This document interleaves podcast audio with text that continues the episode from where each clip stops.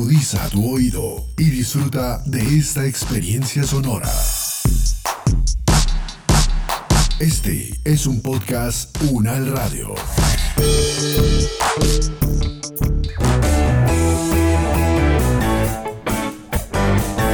Salud Unal, contigo. Escuchar, aprender y compartir información de calidad sobre bienestar.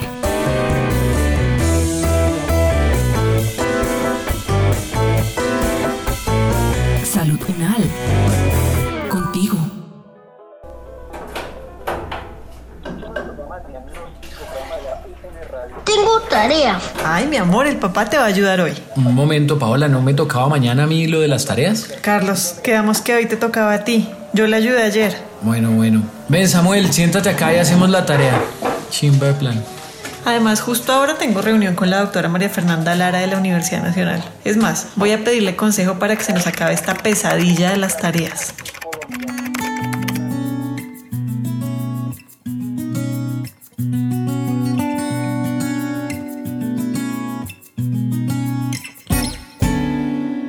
Buenos días, Paola, ¿cómo estás? ¿Cómo te ha ido con las tareas de Samuelito? La vez pasada me dijiste que tenían algunos problemas. Buenos días, profe Mafe. Ahí vamos. Estamos turnándonos con mi esposo. Uy, pero la verdad ya ninguno de los dos se quiere encargar. Es un poquito complejo, ¿no?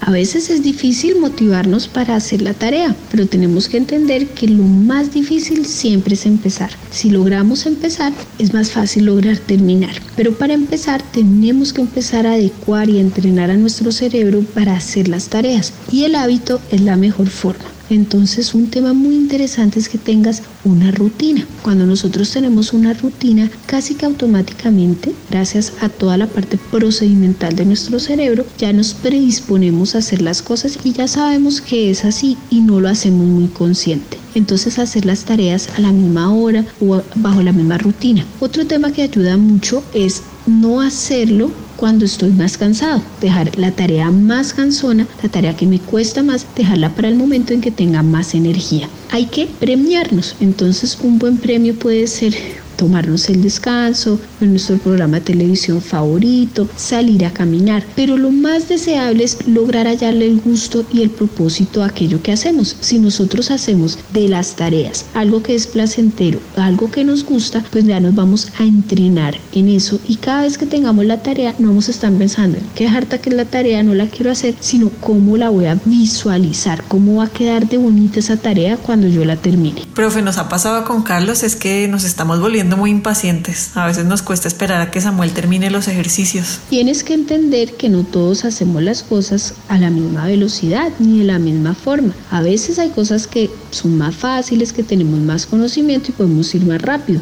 Y otras veces se nos toma más tiempo o es más difícil o requerimos más apoyo. Lo más importante es que tú vayas haciendo un acompañamiento, no hacer la tarea, sino un acompañamiento y que este acompañamiento sea decreciente, que cada vez sea menos para dar así independencia y posibilidad al niño a que desarrolle sus habilidades de planeación. Cuando un niño es lento, cuando un niño le cuesta, cuando un niño hay que identificar por qué es su comportamiento. Muchas veces es porque efectivamente le cuesta por algún tema eh, motor o por un tema atencional o por un tema de memoria de trabajo o por un tema que tenga que ver con lentitud en la velocidad del procesamiento en que va a necesitar más tiempo o más apoyos. Y otras veces es simplemente porque el niño puede estar dilatando o postergando o no quiere abordar esa tarea que no le gusta. Entonces tenemos que aprender a respetar esos tiempos de procesamiento y de ejecución de las tareas, poner unas tareas sencillas y ojalá trabajarlas desde el cero error, que es poner una tarea que el niño sea perfectamente capaz de hacer. Es como bajar el nivel de dificultad a lo más sencillo, que el niño tenga una sensación de que lo logró, de que él solo pudo y así le voy aumentando la complejidad a las tareas.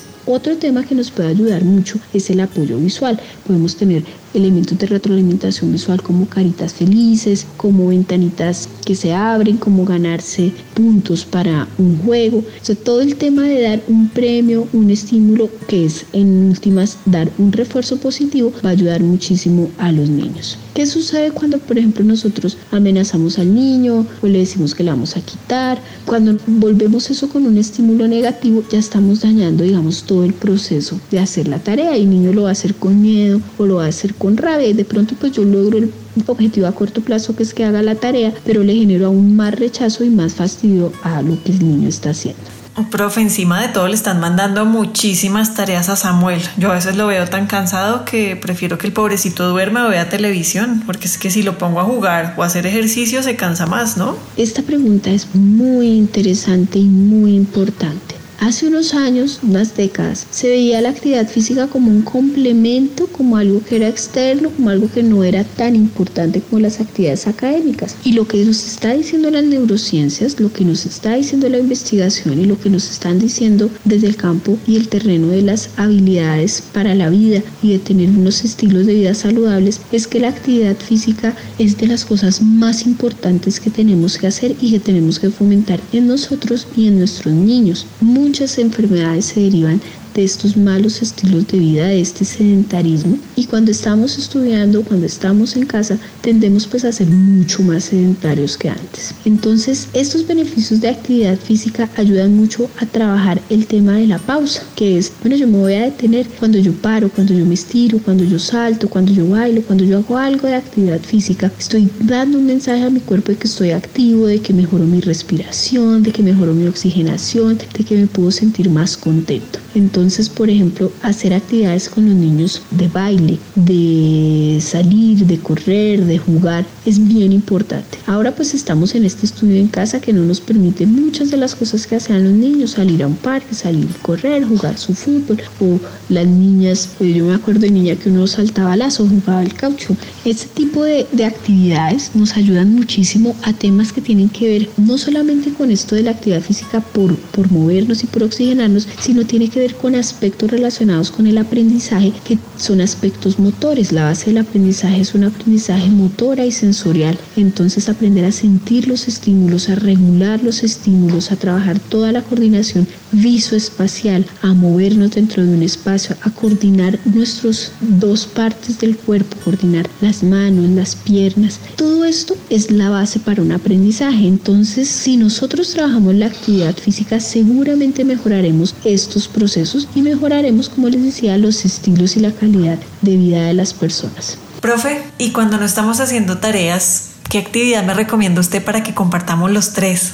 Yo estoy viendo que a Samuelito le están gustando los libros. Paola, pues te sugiero que empieces a trabajar la lectura compartida, que es una actividad deliciosa que tú puedes hacer con niños de todas las edades. Los bebés casi que desde los tres meses, cuatro meses ya podemos empezar a leer con ellos y ellos ya extraen significado de lo que leen. La lectura compartida es un alimento para el cerebro, es un alimento para el afecto, es un medio en el cual generamos procesos de apego. Puede que el niño no te entienda exactamente qué le estás leyendo, pero el ritmo y la cadencia de tu voz, que se llama la prosodia, da muchísima información lingüística. En la lectura compartida buscamos que el niño y la persona a quien le lee se conecten en este campo de atención intersubjetiva donde el intercambio es un intercambio de significados. Entonces el niño lo que hace es mirar unas imágenes y yo como adulto voy leyendo, lo voy guiando y le voy dando esos referentes semánticos, estos referentes de qué es la palabra. Y además aprende el niño cómo es un evento, cómo es una historia, que tiene inicio, que tiene nudo, que tiene fin, que tiene unos personajes, que tiene unos desenlaces, que tiene una serie de causalidades que dice esto pasa por esto y una serie de temporalidades, esto pasa primero y esto pasa después. Y todo esto es la base del lenguaje posterior, es la base de la conversación, es la base de la narración y es la base también de la escritura. Entonces la lectura compartida, leer a los niños, leer con los niños es la actividad de lenguaje más potente que hay. Luego uno puede empezar a hacer modalidades como soltar el libro al niño, que el niño pueda denominar, que el niño señale con el dedo y sobre todo que el niño nos empiece a contar con sus propias palabras qué es lo que está encontrando allí. Esta organización ayuda mucho al tema cognitivo, al tema de cómo se resuelve el problema, a qué atiendo, qué me gusta. Y una recomendación es no gastes muchos libros, no uses un libro cada noche, un libro cada día. El repetir los libros a los niños les mejora muchísimo el tema del vocabulario. Entonces una palabra más o menos si tú la expones unas 40 veces, pues ya es como el punto en que el niño va adquiriéndola y la puede usar. Entonces leer al niño el mismo cuento, leérselo de manera repetida, permite que el niño la primera vez entiende de qué se trata y cada vez va sacando más información, más información porque requiere menos recursos de procesamiento. Y seguramente el niño te va a pedir leer el cuento una y otra vez, entonces unas cuatro o cinco veces se van cambiando los libros y yo los puedo ir reciclando. Entonces esta semana leímos esto, la otra semana leímos otro y luego volvemos a leer libros que antes ya habíamos leído. Profe, ¿y es necesario que yo tenga alguna estrategia o me invente algo para hacerlo de la lectura compartida? Para la lectura compartida hay muchas cosas que podemos hacer. Lo más importante es entender que hay tres pasos. Hay un paso que es preparar, que es el primero, el segundo es asistir o acompañar y el tercero es reflexionar. Entonces este algunos autores lo llaman el enfoque par entonces cuando yo preparo la lectura, estoy activando toda la serie de conocimientos que tiene la persona y estoy favoreciendo un procesamiento que se llama el procesamiento por el top-down, que es lo que yo sé influencia aquellas cosas que yo voy leyendo. Entonces un libro cuando yo lo facilito, cuando yo lo favorezco, y pueden ser cosas muy sencillas como ir a buscar el libro en la biblioteca, o otra, otra sugerencia es envolverlo en un papel o, o esconderlo, irlo a buscar, como preparar ese momento y que sea un momento muy especial. Otra recomendación es buscar un momento de apego, de afecto y de cercanía, un momento de piel a piel con, con el niño. Entonces, por ejemplo, alzarlo, abrazarlo, arruncharme con él y por eso una recomendación es hacerlo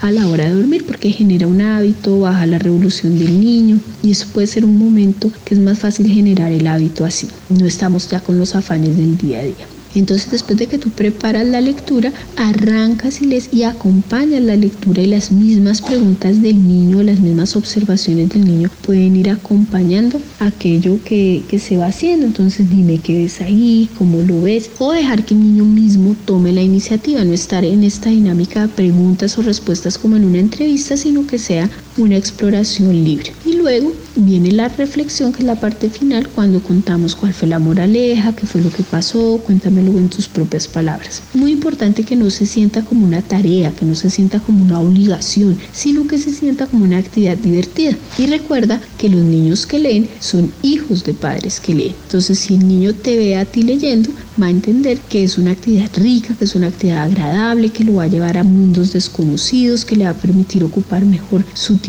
libre y va a ser una cosa de gusto, una cosa de placer, que es a donde debemos llegar con la lectura. Profe María Fernanda, esta reunión me cayó como anillo al dedo. Le agradezco mucho su atención y todos sus consejos. Los voy a poner en práctica a ver si se nos acaba la pesadilla.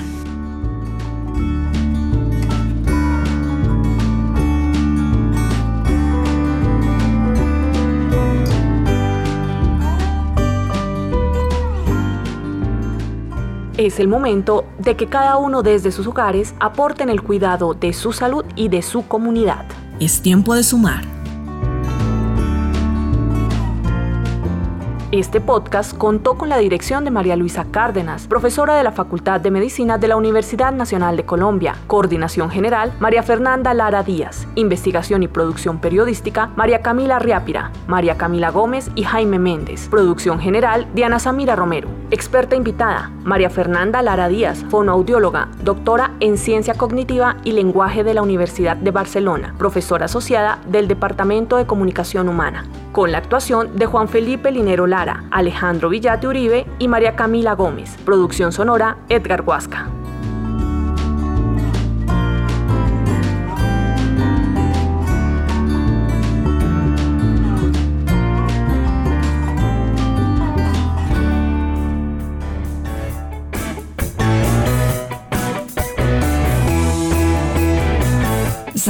Contigo es una producción de la Facultad de Medicina de la Universidad Nacional de Colombia en alianza con UN Radio.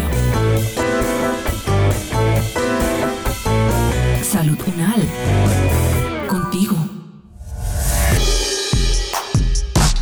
Opiniones aquí expresadas son de entera responsabilidad de sus autores y solo comprometen a los realizadores de este podcast. No representan necesariamente el pensamiento de la UN Radio ni la posición oficial de la universidad.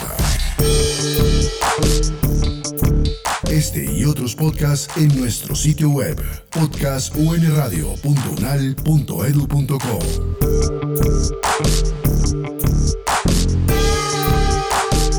Universidad Nacional de Colombia, proyecto cultural, científico y colectivo de nación.